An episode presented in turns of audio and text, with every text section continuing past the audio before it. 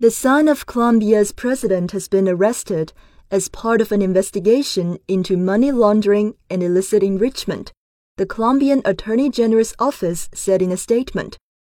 Responding to the news of his son's arrest, Colombian President Gustavo Petro said he was hurt,